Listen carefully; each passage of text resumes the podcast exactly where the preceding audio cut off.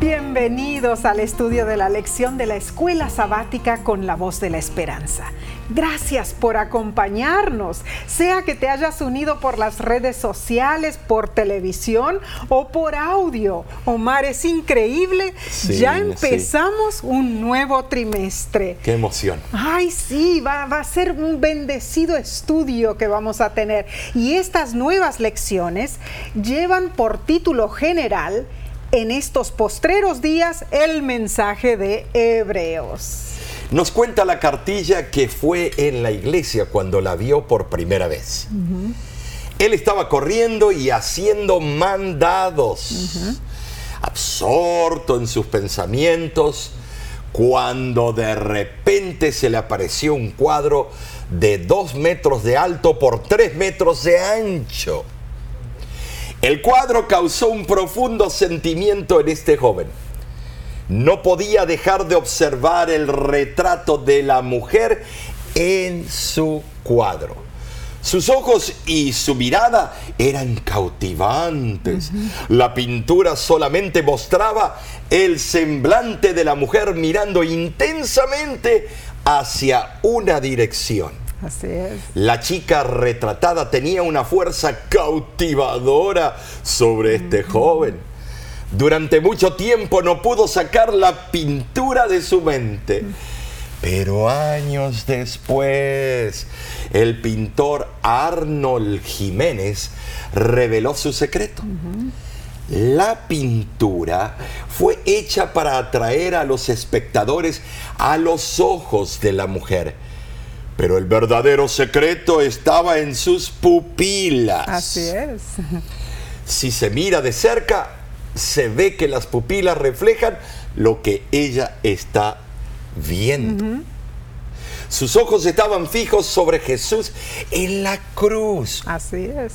Interesante. Así también el retrato de Jesús en la carta a los hebreos puede ejercer una fuerza cautivadora similar sobre nosotros. Qué hermoso será estudiar este trimestre, Omar. El autor de estas lecciones es el doctor Félix H. Cortés quien es profesor de Nuevo Testamento de la Universidad de Andrews. Y comenzaremos repasando la lección número uno, para el primero de enero de 2022 que se titula La carta a los hebreos y a nosotros. Pero Omar, pidamos a Dios primero por la presencia de su Santo Espíritu. Como siempre. Elevemos una oración a nuestro Padre Celestial. Padre, agradecidos estamos eh, de nuevamente reunirnos con todos los hogares que frecuentan y miran el repaso de la lección de la voz de la esperanza. Yo te pido en este momento de que no seamos nosotros, sino que seas tú el que comuniques tu voluntad. Y nos entregamos en tus manos para que todo lo que se diga y se haga sea para honra y gloria tuya. En el nombre de Cristo Jesús lo pedimos. Amén. Amén. El texto de esta semana se encuentra en el libro de Hebreos, capítulo 10, versículo 36. Y es muy interesante en sí lo que este versículo atañe. Así es. Porque os es necesaria la paciencia para que habiendo hecho la voluntad de Dios, obtengáis la promesa. Ah, Omar, paciencia, dice que oh, debemos tener. Interesante, ¿no es cierto? La paciencia es una virtud positiva. o sea, significa eh, perseverancia, significa persistencia, pero también significa acción acción a pesar del desánimo y los obstáculos que puedan interponerse en nuestro camino. Así como un atleta recibe el premio después de un entrenamiento tenaz y una actuación triunfante, así también el cristiano recibe la promesa después de haber hecho la voluntad de Dios. En el libro de Hebreos, La promesa se refiere específicamente a lo que se llama el reposo de Dios y la herencia eterna. Así es. Ahora, yo me pregunto, ¿cómo hubiera sido escuchar predicar a Jesús o los apóstoles? Es cierto que tenemos escritos y resúmenes de algunos de sus sermones, pero solo nos dan una idea limitada. Dios, sin embargo, ha conservado en las escrituras al menos un sermón completo, la carta de Pablo a los hebreos. El escritor de la lección comienza diciendo que Pablo, el autor de Hebreos, se refirió a su propia obra como una palabra de exhortación. Esta expresión se utilizó para identificar el sermón que había presentado tanto en la sinagoga como en el culto cristiano. Por lo tanto, se ha argumentado que Hebreos es el primer sermón cristiano eh, completo que tenemos. Así es. Hebreos se dirigió a los creyentes que aceptaron a Jesús, pero que luego experimentaron dificultades. Algunos fueron públicamente avergonzados, otros fueron perseguidos, llevados a la hoguera. Mm. Otros enfrentaron problemas financieros y muchos estaban cansados y habían comenzado a cuestionar la fe, como hoy en día en sí eso acontece constantemente. Mm. No nos podemos relacionar con estas situaciones, hermanos. Sí, así es. Claro que sí. ¿Cuántas veces nos ha pasado lo mismo, Nesí? Vienen las pruebas y nos desaniman. Así es. El apóstol estaba desafiando a los lectores para que fijaran sus ojos en Cristo. Es que la única manera, Nesí, si no el desánimo te va a venir. Eh, y va a venir el derrumbe eh, del ánimo y la estima propia. Y eso es muy peligroso. Claro. El apóstol Pablo en sí, él, él sabía y él había experimentado también e, ese mismo tipo de luchas. O sea, de que él no solamente exhortaba de la boca para afuera, sino que él había también sufrido, ¿no es cierto?, en su vida eh, pruebas grandes. Oh, pero las pruebas que pasó Pablo, además de que lo picó una víbora, mm. además de que lo pusieron en la cárcel, le dieron latigazo, lo escupieron, lo ultrajaron, después fue decapitado. Eh, la verdad que él pasó las de... Eh, tremendo. Eh, tremendo lo que pasó. Así es, y, y, a pesar de todo eso, él se mantuvo firme en las promesas de Dios. Entonces, él estaba ahora aconsejando a estos creyentes, a estos conversos, que hicieran lo mismo, que no se desanimaran Ah, la lección que estudiaremos esta semana estará buenísima. Así es. Entonces, Omar, veamos la parte del domingo 26 de diciembre titulada Un comienzo glorioso. Para entender el sermón a los hebreos y aplicarlo a nosotros, primeramente debemos entender el trasfondo histórico de esa congregación y la situación que los rodeaba. Veamos en Hebreos capítulo 2 versículos 3 y 4 la experiencia de conversión de esos hebreos y dice, ¿cómo escaparemos nosotros si descuidamos una salvación tan grande? la cual habiendo sido anunciada primeramente por el Señor, nos fue confirmada por los que oyeron, testificando Dios juntamente con ellos, con señales y prodigios y diversos milagros y repartimientos del Espíritu Santo, según su voluntad. Omar, aquí hay una pregunta retórica. Y sí. ¿Cómo escaparemos? Dice. Esto solo demanda una respuesta, ¿no es cierto? Claro. No escaparemos. y el pronombre nosotros da en el texto griego aún más énfasis a la pregunta. Nosotros contrasta con los que en los días del Antiguo Testamento transgredían el código mosaico. Recordemos esto. Estas personas descuidaban la palabra dicha por medio de los ángeles. Pero los que están representados por nosotros aquí en Hebreos están en peligro de descuidar la palabra dicha por Cristo. Muchos de los cristianos de origen judío se aferraban al antiguo sistema judaico y se sentían inclinados a restarle importancia al Evangelio. El propósito de la epístola a los hebreos era mostrar que el antiguo sistema había terminado y que la salvación solo podía encontrar o encontrarse en Cristo y en el Evangelio. Esa amonestación es aplicable en cualquier tiempo, Amén. Amén. No hay escapatoria para los que decidan ignorar las exhortaciones del Evangelio. Quizá no haya un rechazo directo a Cristo, sino solo demora y negligencia. Muy cierto. Pero tal proceder está impregnado de, una, de un grave peligro. Y si se persiste en él, se llegará a la perdición eterna. Ay, ay, ay. Esto es serio, esto es relevante. El apóstol usa la expresión salvación tan grande. Grande porque Dios es su autor. Gloria a Dios por eso. Grande debido a su costo. Claro. Amén.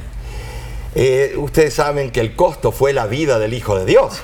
Así es. Grande en lo que logra, aleluya al nombre de Jehová, la renovación del cuerpo, el alma y el espíritu y el ensalzamiento de la humanidad a un lugar, bueno, sí, celestial. Alabado sea Dios. Y la gran bendición es que en contraste con la palabra dicha por medio de los ángeles, Dios en estos postreros días nos ha hablado por el Hijo, Amén. dice el capítulo es. 1 de Hebreos. Esta es una referencia al mensaje proclamado por Cristo durante su ministerio Qué terrenal. hermoso, qué hermoso. Así es. El libro de Hebreos fue escrito para ayudar al pueblo judío a percibir cómo Cristo cumplió el santuario y sus sistemas usando un lenguaje que ellos comprenderían. Fue para llevarlos del judaísmo al cristianismo. La venida de Cristo puso fin a la, necesidad de los sistemas eh, antiguos, rituales, porque ahora Dios se había revelado en persona. El libro de Hebreos, hermanos, fue escrito para usar las ilustraciones, eh, esas ilustraciones antiguas, y hacerlas relevantes y aplicables al mensaje de Jesús. El tema es que los métodos antiguos no estaban mal, solo se entendían mal y ahora habían sido reemplazados con algo más sencillo. Este es un aspecto vital de Hebreos y que todavía se aplica hoy. Nuestro sistema de adoración debe tener un impacto, debe hacernos pensar, Nessie. ¿Has pensado tú Mm, en eso? Omar, muy Si no hay pensamiento, la adoración se convierte en una formalidad. Claro. En algo cuadrado, Mm. una ceremonia, sin contenido real. El libro de Hebreos señala la centralidad de Jesús Amén. y nos anima a confiar en Él hasta el fin, viendo en Él a nuestro Dios bondadoso y amoroso, quien no solo nos salva, sino que nos restaura. Eh, hermoso, Qué hermoso, ¿no es cierto? hermoso. Sí. Maravillosa verdad. El amor de Dios es inigualable. Sus manos sostienen los mundos en el espacio, Omar. ¿Cómo, ¿Qué manos serán? cómo inmensas? imaginarnos No. tal cosa? Sus manos mantienen en su disposición ordenada y actividad incansable todo lo que existe en el universo. ¡Qué poder! Sí, a pesar de lo que digan los escépticos, es ese, ese centro, esa energía centralizada en nuestro Dios que Ah. mantiene todo. ¡Qué tremendo! Y esas, esas mismas fueron las manos que fueron clavadas en la cruz. Amén. Por ti, por mí, por nosotros. Gloria, gloria a Dios. Entonces, debe haber una conversión legítima en nuestro corazón. El libro deseado de toda la Tremenda gente cita la que vas a leer. dice así: mirando constantemente a Jesús con el ojo de la fe, seremos fortalecidos. Dios hará las revelaciones más preciosas a sus hijos hambrientos y sedientos. Hallarán que Cristo es un Salvador personal. Te pregunto, ¿estás tú hallando en Cristo a tu Salvador personal? Tremenda pregunta. Así como hubo una conversión entre los hebreos en el tiempo de Pablo, así también debe ocurrir hoy día. Entonces, dime, ¿cuál es la historia de tu conversión? ¿De qué manera tú has sido confirmado en tu fe? Claro que en sí. tu creencia en Jesucristo como tu Salvador y Señor. Ah, Omar, siempre, siempre es bueno recordar, recordar cómo Dios obró, cómo Dios eh, hizo todo en nuestra vida para llevarnos Hay a que Él. volver a la experiencia del primer amor. Amén. Hay que volver a enamorarse de, de los atributos del carácter de Así Cristo. es, así es. Y Pablo era lo que les estaba intentando explicar Claro. a, lo- a los lectores de Hebreos, ¿no es cierto? Que habían perdido su enfoque, eh, estaban desenfocados. Bueno, por todo lo que les sucedía, Claro, lógicamente. claro, claro, pero igual tenían que volver y buscar las raíces, Amén. buscar la razón del existir, buscar las, las sabes decir, las eh, profecías mesiánicas Amén, claro que y sí. ver cuál era el papel real del Mesías. Y Pablo enumeró muchos Oh, puntos claro importantes. sí. Por eso este estudio es sumamente, bueno, cautivante en realidad. Oh, todo este trimestre va a ser, eh, sabes que va a ir en forma escalonada y cada vez más profundo, más profundo, más profundo. No hay que perderse el hilo, Ah, no, la no, no. hilación de la temática. Y, y, eh, me llama la atención, Omar, porque hay muchas personas que dicen, uy, no, Pablo, es tan complicado y es muy filosófico. Eh, pero en realidad, Omar, Sí. no es así. No, no, Eh, no. Pablo intentó enseñar a los conversos de Hebreos un mensaje sencillo, Un mensaje práctico. Y de igual manera a- lo hace con nosotros. Cuando leemos esta carta a los hebreos, vamos a aprender muchísimo. Pero Omar, seguiremos con este precioso estudio del libro de Hebreos después de un corto descanso. Volvemos enseguida, no te vayas.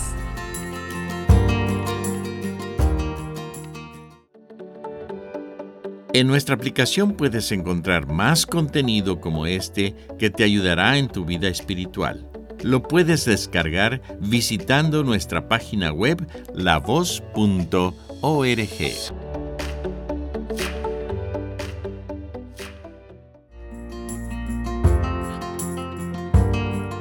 Gracias por acompañarnos. Estamos en el estudio del lunes 27 de diciembre y se titula La lucha. Oh, tremendo título. La lección menciona que cuando los creyentes confesaron su fe en Cristo y se unieron a la iglesia, no a la casa a quedarse a, a dormir la siesta, No, no, no. sino a la iglesia, establecieron una marca que los distinguió del resto de la sociedad. Así fue. No una marca en la mano o en la frente como la marca de la bestia.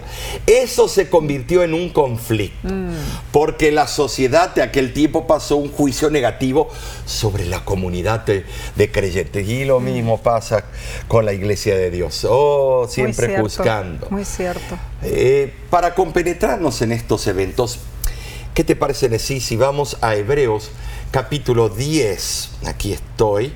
Hebreos capítulo 10, versículo 32 al 34. Y dice así, pero traed a memoria los días pasados en los cuales, después de haber sido iluminados, sostuvisteis gran combate de padecimientos. Por una parte, ciertamente, con vituperios y tribulaciones fuisteis hechos espectáculo.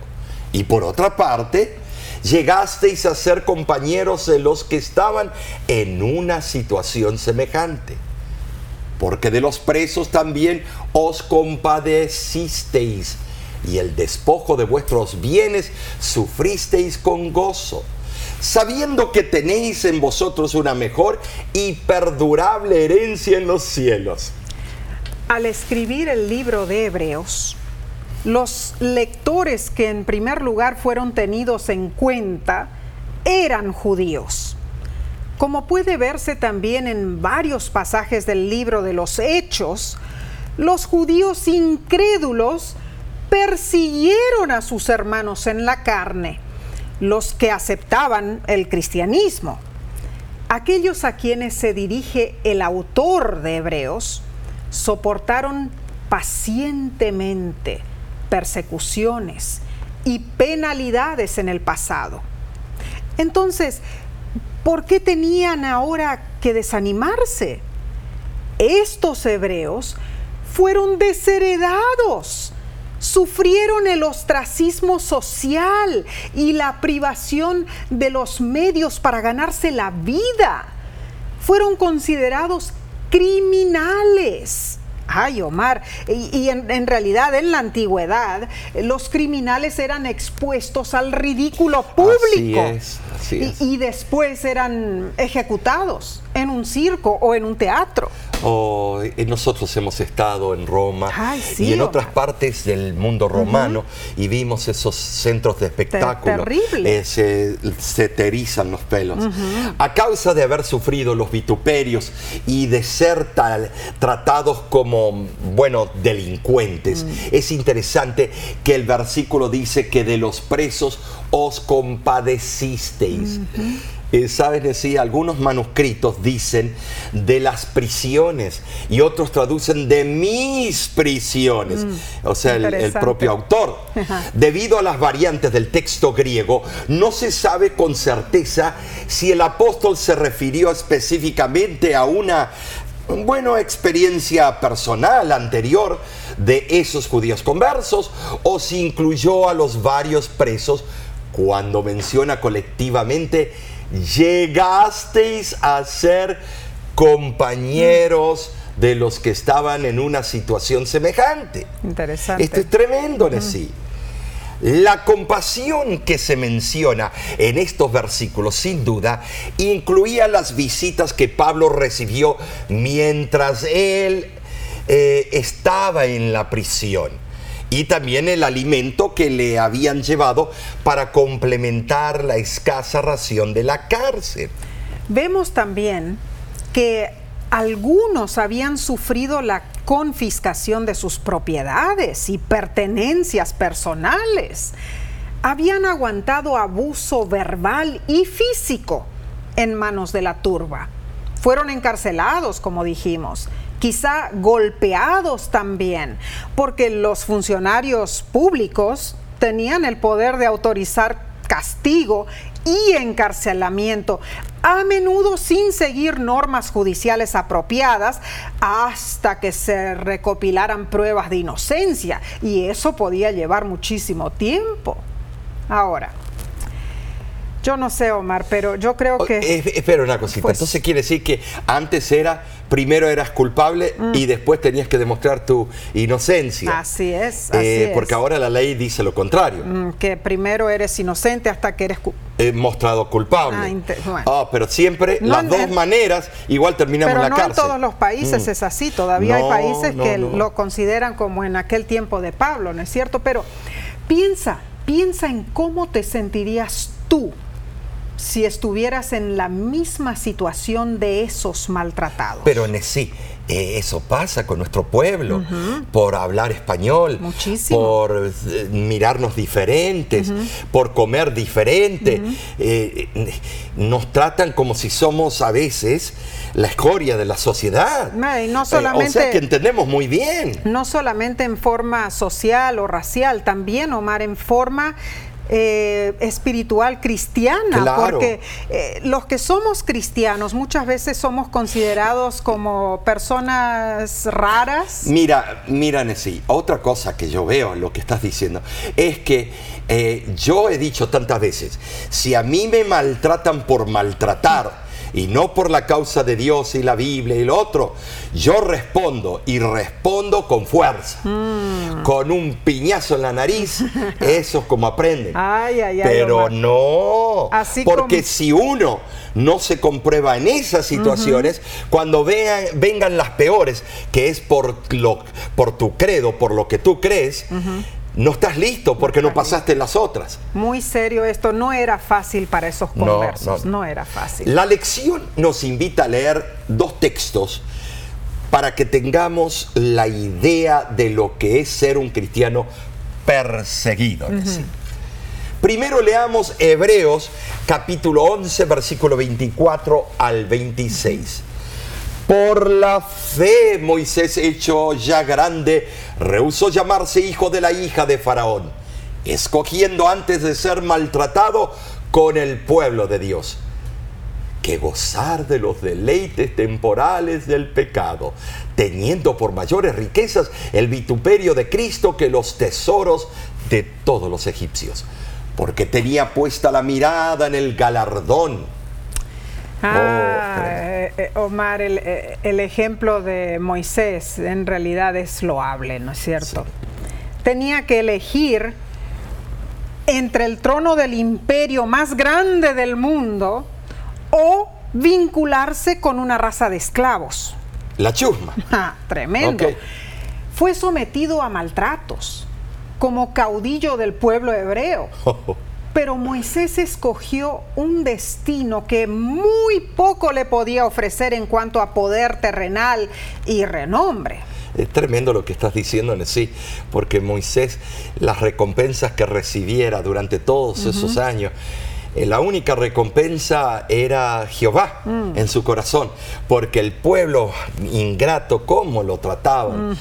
Eh, sin embargo, él entendía la promesa del Mesías. Ah, claro que Sabía que en la liberación del pueblo hebreo de Egipto estaba implicado más de lo que los israelitas o los egipcios podían comprender Así es. vio a lo lejos por la fe la venida de la simiente prometida a Abraham. Esto en realidad es impresionante. Y leamos entonces el segundo texto que menciona la lección. Primera de Pedro capítulo 4 versículos 14 y 16 que dice, si sois vituperados por el nombre de Cristo, sois bienaventurados, porque el glorioso Espíritu de Dios reposa sobre vosotros. Ciertamente de parte de ellos Él es blasfemado, pero por vosotros es glorificado. Pero si alguno padece como cristiano, no se avergüence, sino glorifique a Dios por ello. Ser vituperados por Cristo significa identificarnos con Cristo y soportar el abuso que esto implica. La animosidad pública en contra de los cristianos fue el resultado de sus compromisos religiosos distintivos. O sea que pusieron su ejemplo, su Claro. testimonio y les molestó. Claro. Hay gente que se ofende por las prácticas religiosas que no comprenden o por personas cuyo estilo de vida y moral los haga sentirse culpables o avergonzados. Por ejemplo, Nesí, cuando vamos en un grupo y nos ofrecen tomar unas cheves o tomar licor o lo que sea, y decimos, no, nosotros no tomamos por principio, se molestan. Es Te ofrecen un cigarro, no fumamos, se molestan. Ellos hacen chistes llenos de malas palabras y nosotros no nos reímos esos chistes. Así es. Se molestan. A mediados del siglo I después de Cristo, el historiador y senador romano Cornelio Tácito consideró a los cristianos de ser culpables de odiar a la humanidad. No, en otras palabras, de odiar el pecado, porque la humanidad quería revolcarse en el pecado. Cual sea la razón de ese cargo, ciertamente falso, muchos cristianos primitivos como los que habían recibido esta carta de Pablo estaban sufriendo por su fe. Ahora, la lección nos hace reflexionar. Todos, cristianos o no, sufrimos. Sin embargo, ¿qué significa sufrir por causa de Cristo? ¿Cuánto del sufrimiento que enfrentamos es por amor o Cristo? o por amor a Cristo y cuánto es provocado por nuestras propias decisiones. Ay, demasiadas personas caminan cerca del borde del precipicio, viven en la oscuridad y luego culpan a Dios por su sufrimiento. Eso es muy cierto pero sufrir por causa de Cristo es muy diferente, es un privilegio. Filipenses 1:29 dice, porque a vosotros os, es, concedido a causa de Cristo, no solo que creáis en Él, sino también que padezcáis por Él. Pensemos en esto. Jesús sufrió por ti, por mí, insultos, calumnias, desprecios. Él sufrió el peso de nuestros pecados. Ese fue el mayor sufrimiento. El santo convirtiéndose en pecado por amor. A nosotros se nos concedió creer en Él, pero también padecer por su nombre. ¿Alguna vez le has agradecido a Dios porque te dio el privilegio de sufrir por Él? Ah, Omar, sigamos con este estudio tan impactante a nuestra vida. Pasemos al día martes 28 de diciembre. Lleva por título Malestar. Los lectores de la carta a los hebreos obtuvieron victorias en su fe, pero esto ocurrió con un gran costo y agotamiento personal. Así fue. Veamos, Nesí, algunos de los desafíos que tuvieron esos cristianos. Número uno, incredulidad. Número dos, corazones endurecidos. Número tres, falta de confianza. Número cuatro, desánimo. Número cinco, avaricia. Número seis, matrimonios decimados. Número siete, falta de hospitalidad. Y número ocho, algunos descuidaron congregarse en comunión con Dios. Ellos estaban cansados y pudieron fácilmente desmayar o desanimar. Esto es muy cierto. Ahora, Elías pasó por estas mismas peripecias y angustias en su tiempo. El clímax de él ocurrió en el monte Carmelo. Fueron tantas las pruebas, persecución, amenaza de muerte, agotamiento, depresión, que el profeta se desanimó, olvidó a Dios y huyó a las cuevas del monte Oreb. Es que hay un límite para lo que los seres humanos pueden tolerar. Por esta razón debemos confiar en Dios.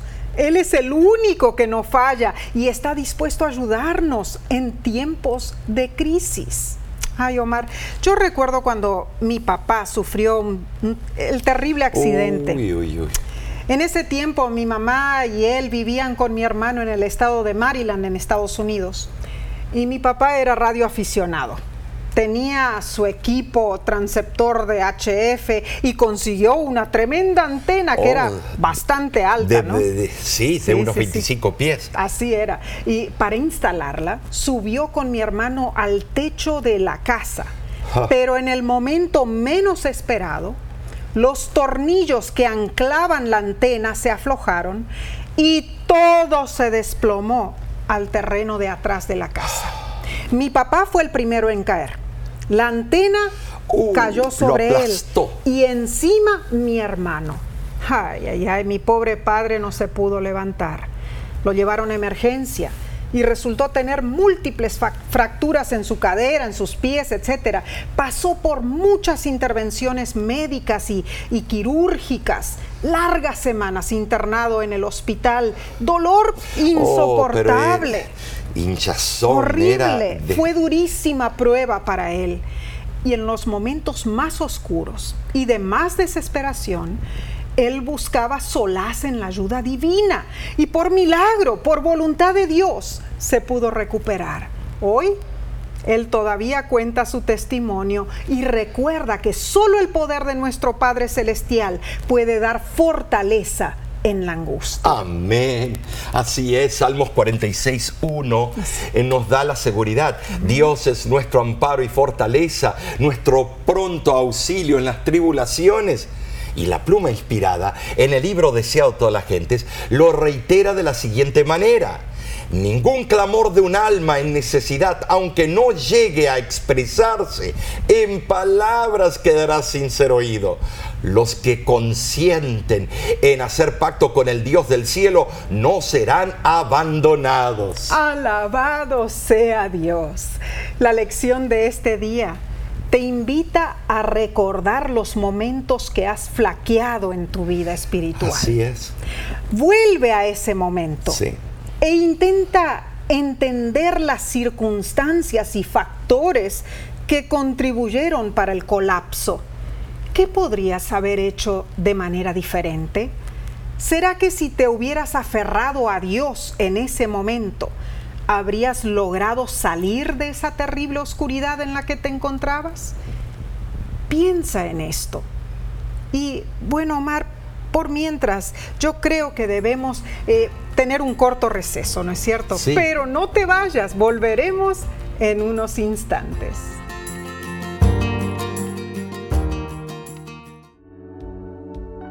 Con seguridad estás disfrutando este estudio de la escuela sabática. Te invitamos a buscarlo en formato de video por nuestro canal de YouTube. Lo puedes encontrar en youtube.com diagonal La Voz de la Esperanza.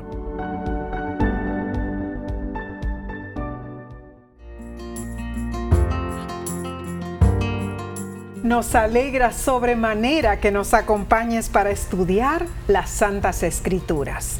Pasemos a la lección del miércoles 29 de diciembre titulada Avanzar juntos. En Primera de Reyes, capítulo 19, versículos del 5 al 18, eh, nos preguntamos, ¿qué hizo Dios para restaurar la fe de Elías? Mm. Bueno, en esos versículos saluda esto. Claro.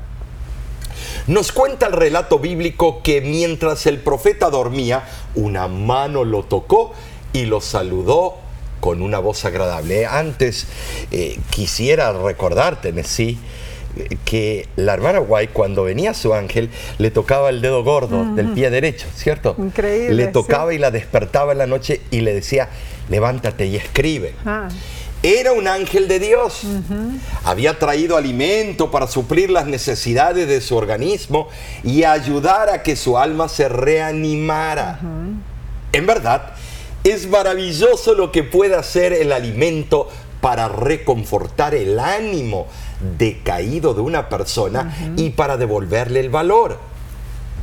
Había sabiduría divina en la sencilla forma en que Dios trató al profeta cansado y exhausto.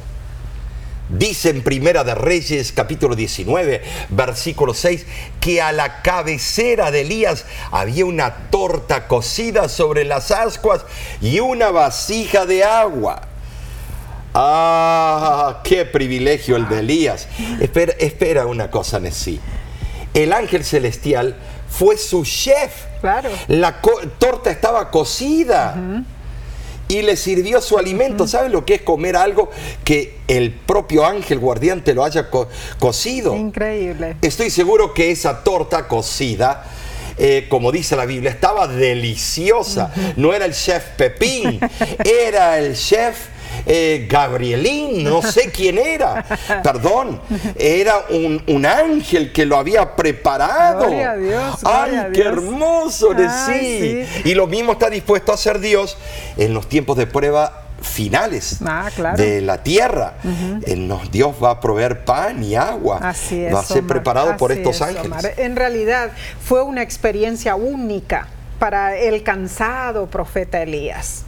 Ahora, pensemos en esto. Regresar a su casa, Omar, habría sido mucho más corto que el camino que Elías había decidido tomar. Pero pongamos atención en esto. Dios no lo regañó, o sea, Dios no reconvino No. al profeta, No. ni le ordenó que volviera. No, no, no, No. no. Ese viaje no había sido ordenado por el Señor, sino por Elías. Sin embargo, los ángeles de Dios no abandonaron al profeta, por el contrario, lo ayudaron en su Qué, camino. qué interesante. Es cierto. Aunque Elías había cometido un error, tomando una decisión personal, el Señor no lo rechazó, sino que procuró que recobrara la confianza. ¿Para qué? Para poder llevar a cabo su valiente obra para Dios. Te das cuenta de sí, eh, sí había cometido errores, pero Dios revisa eh, el, el móvil de tu error. Así es. ¿Por qué lo había hecho? No para maltratar el nombre de Dios, no para maltratar a alguien, no para maltratarse a sí mismo, Mm. sino el desánimo. Y Dios no vino con una vara y le dio No. por la torre. No No, le dijo, "Es por tu culpa que por estás tu así". culpa que estás así. No, porque cada vez que cometemos errores, Él ve el móvil detrás del error. Claro si fue sí. por rebeldía o por nada más, por ímpetu, por, por la pasión. Mm. La sabiduría divina es inconmensurable. Lo que más necesitaba Elías era una nueva visión del poder celestial. Amén, amén. y una comprensión de su propia debilidad. Aquí Elías debía entender un nuevo concepto de Dios.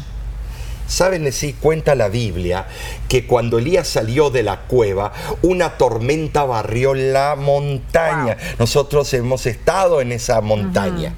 Bueno, supuestamente dicen que esa es la montaña de aquel entonces.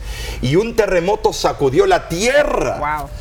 Todo parecía agitarse, los cielos ardían y la tierra fue conmovida por fuerzas que estaban prontas para destruirla. Todo eso concordaba con el desesperado espíritu del profeta. Claro que oh, él vio todas esas pruebas, pero Dios lo sorprendió, Mm, así. Dios lo tuvo que sorprender. Porque lo que necesitaba aprender Elías era que aunque esas fuerzas de la naturaleza fueran poderosas, imponentes, por sí mismas no correspondían con un cuadro fiel Claro, del no, Espíritu no, no, de Dios. No, O sea, la persona que crea las grandes conmociones no es siempre la que realiza lo máximo para Dios, ¿entiendes? Después del viento, después del terremoto, después del fuego, vino un silencio y la apacible y delicada voz de Dios. Por fin allí estaba el Señor, en la forma que Él eligió para revelarse a su siervo. La historia de cómo atendió Dios a Elías después del Carmelo es fascinante, porque muestra el tierno cuidado y la sabiduría con que Dios ministra a los afligidos y los que luchan por recuperar la fe. Y en el tiempo de Pablo, él también animó y advirtió a los lectores hebreos, exponiendo que, primero, no debían dejar de reconocer la importancia trascendental de Cristo. Los cristianos de origen judío eran celosos de la revelación del Antiguo Testamento, pero estaban en peligro de no mantener la nueva revelación que les había sido dada.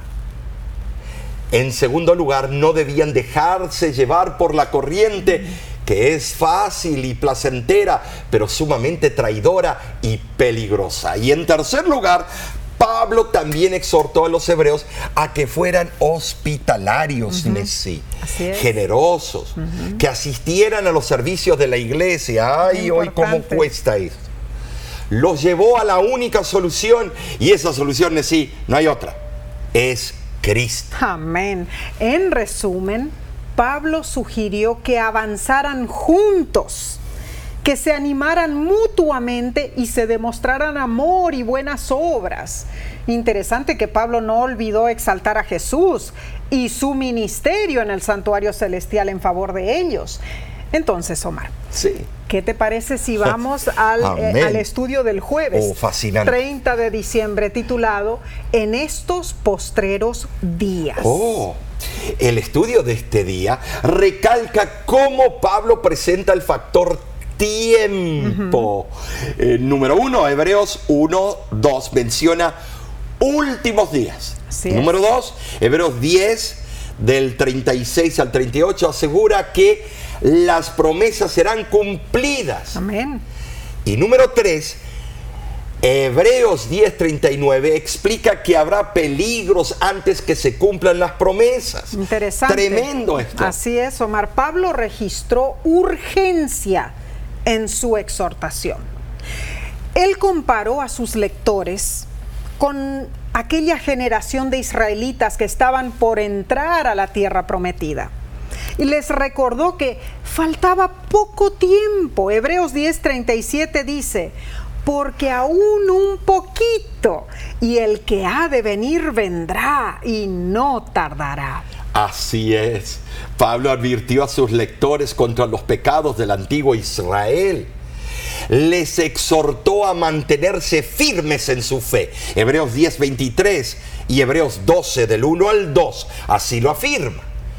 Pablo dijo que hay razones suficientes para que nos preparemos para el tiempo en que vivimos. En primer lugar, la palabra de Dios discierne los pensamientos del hombre y nada está oculto para Dios. Número dos, tenemos un sumo sacerdote compasivo que simpatiza con nosotros y sufrió nuestros problemas.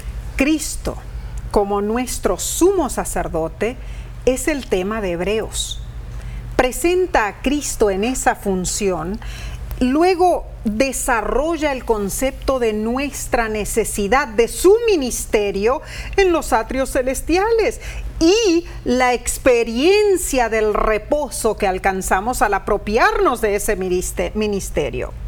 Ahora, Omar, los capítulos 5 al 10 de Hebreos Tremendo, tremendo. tratan aspectos de la obra de Cristo a nuestro favor. Como intercesor, Así claro. es. En verdad, todo el sistema de salvación por la fe se centra en Cristo como nuestro sumo sacerdote. Amén, gloria a Dios. ¿Por qué?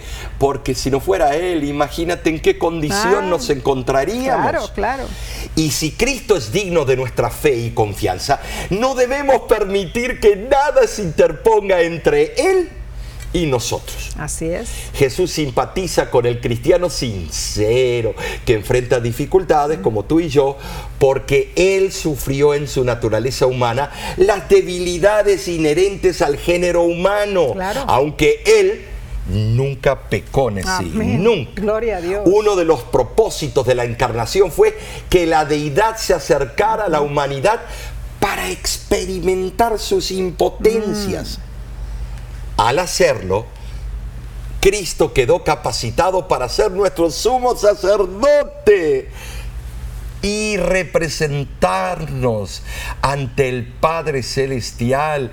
Tenemos un abogado fiel en Cristo Jesús. Amén. Y en una forma misteriosa que no comprendemos, Jesús soportó el peso de cada tentación imaginable que Satanás puso sobre él.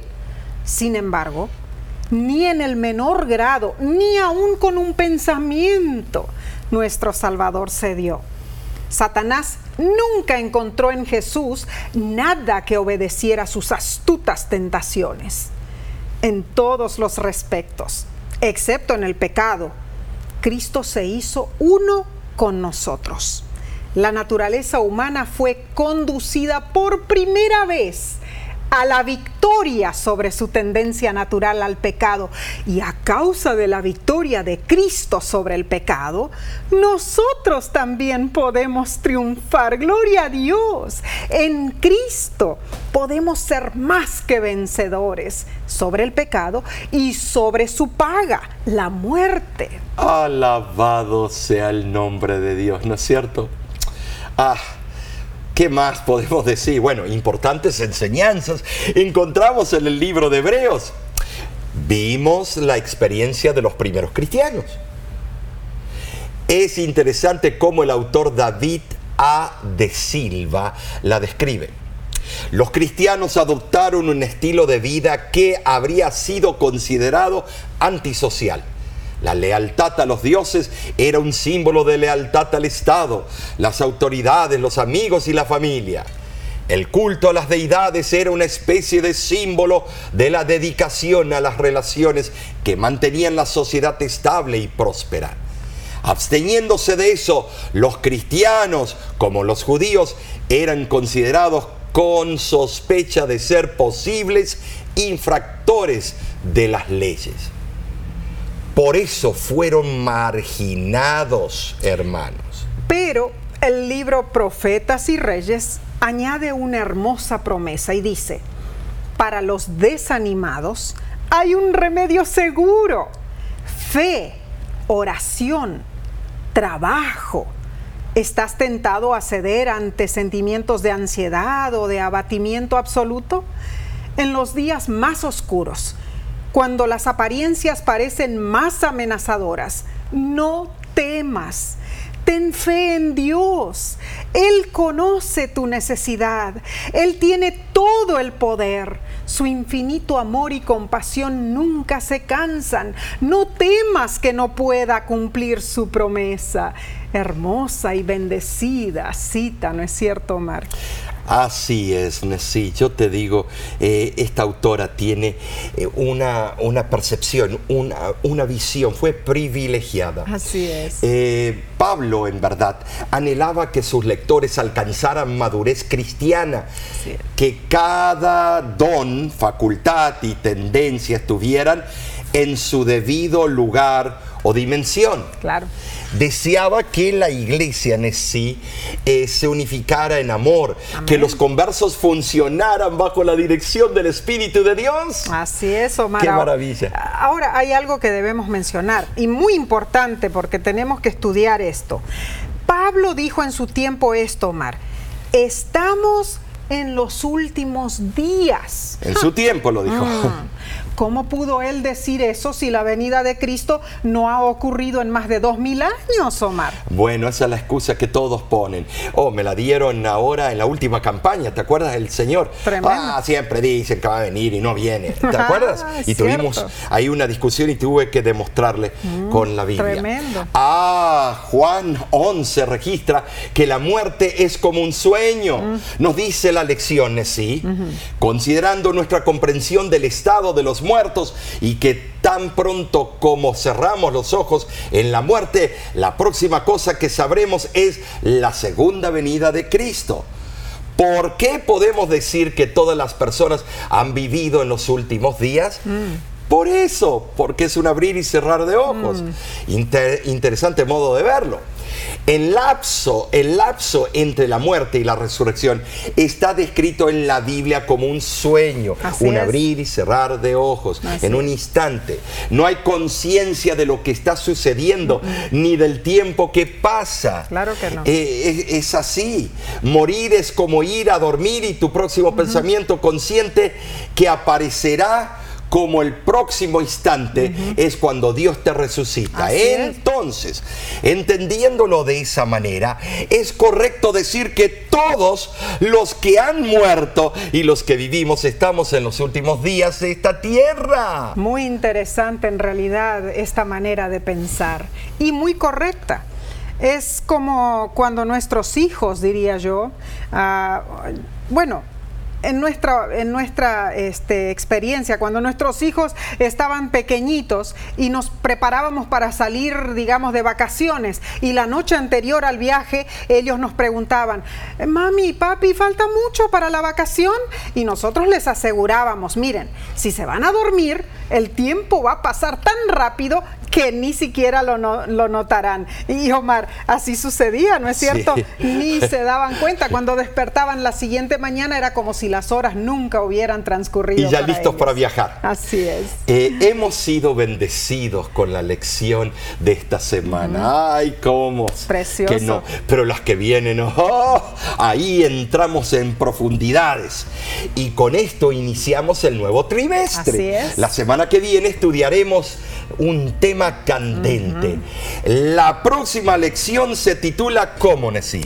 el mensaje de Hebreos. O ahora nos compenetramos en las partes profundas, Ajá. paulinas. Claro que y sí. cada vez más vamos a hacer un, como un servicio de, de, de investigación. Ah, porque este no es un estudio superficial. No. Tenemos que estudiar con- en oración. Por eso te invitamos que te unas con la voz de la esperanza porque nos gusta estudiar las cosas minuciosas. Amén. Eh, y te invitamos que te unas con nosotros eh, en la plataforma que utilizas. Invita a otros eh, que se suscriban o registren en nuestra plataforma de, De YouTube. También claro todas las otras plataformas como Facebook. Y todas las otras. Y también por los canales de televisión. Claro. Comparte estas lecciones con tu familia, con tus amigos. Así es, Omar. En realidad, yo creo que vamos a, wow, aprender muchísimo.